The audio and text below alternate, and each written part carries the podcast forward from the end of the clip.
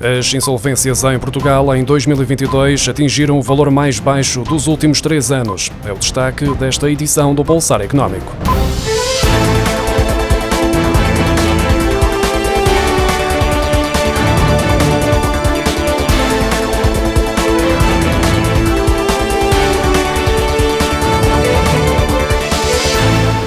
Primeiros 11 meses do ano registaram um total de 3.644 insolvências em Portugal, menos 770 que no mesmo período de 2021, valor que traduz um decréscimo de 17%. Este resultado é o mais baixo dos últimos três anos. A média mensal em 2022 situa-se nas 331 insolvências, depois da média de 401 em 2021, 420 em 2020 e 418 em 2019.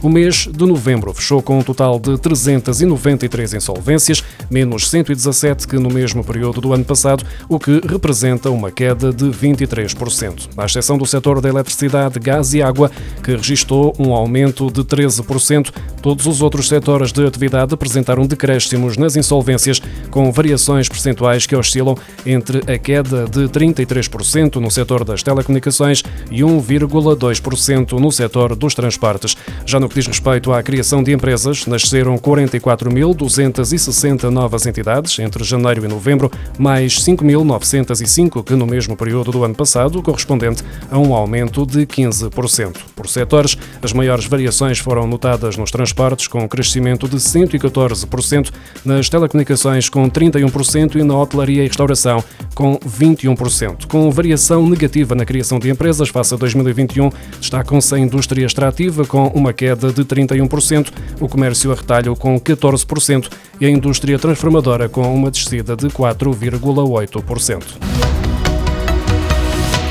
Até que o protesto fez as contas a 16 produtos que habitualmente compõem a mesa de Natal dos portugueses. O preço do arroz, do açúcar, do leite e do bacalhau aumentaram entre 20% e 55% desde o início do ano.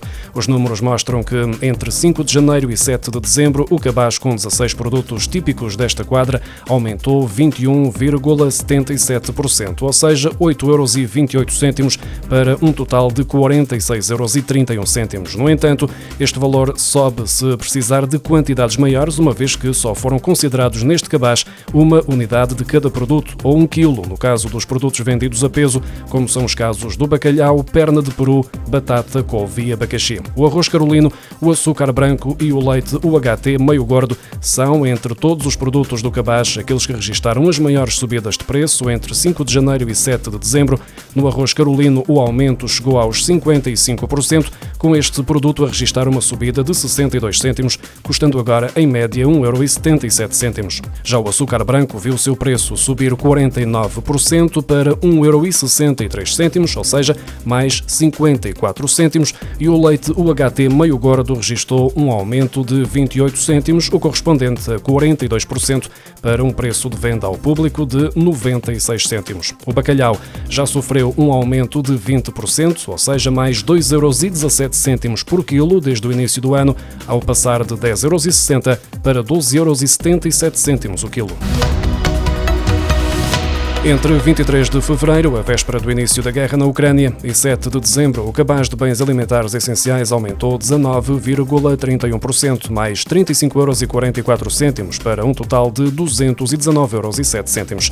O peixe com um acréscimo de 22,64% e os laticínios com um agravamento de 22,10% são as categorias com os maiores aumentos entre 23 de fevereiro e 7 de dezembro.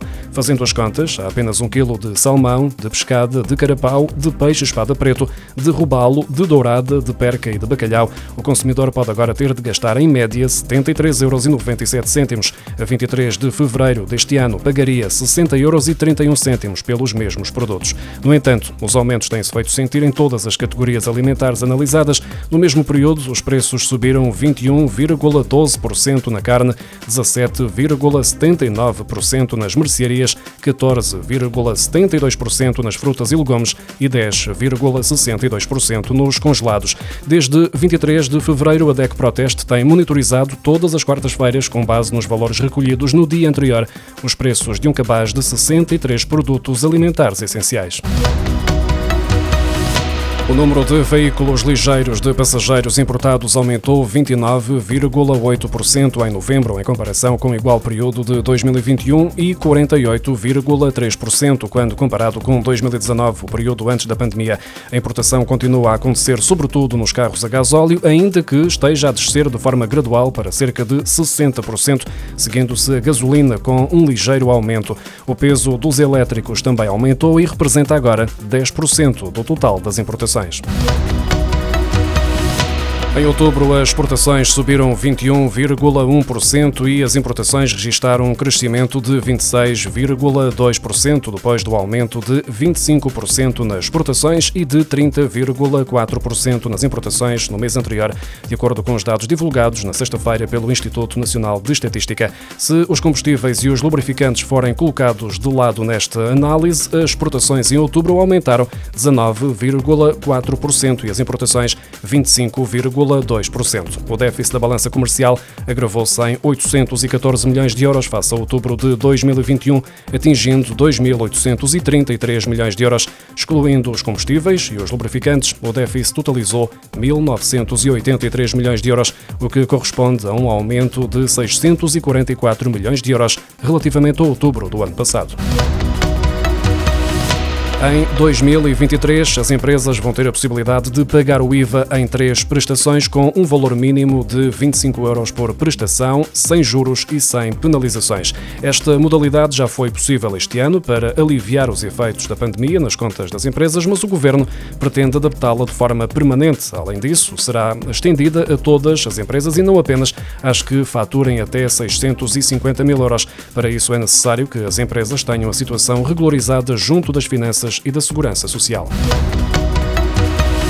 A idade legal de acesso à reforma vai recuar três meses em 2023 para os 66 anos e quatro meses, segundo um diploma publicado na sexta-feira em Diário da República. A idade normal de acesso à reforma varia em função da esperança média de vida aos 65 anos de idade, o indicador publicado pelo Instituto Nacional de Estatística, tendo sido o recurso registado no triênio 2019-2021 que determinou esta descida na idade de acesso à reforma. De recordar que o Instituto Nacional de Estatística divulgou recentemente a sua estimativa provisória da esperança média de vida aos 65 anos para o triênio 2020-2022, que indica que este valor foi estimado em 19,30 anos, uma queda de seis meses relativamente ao triênio 2019-2021.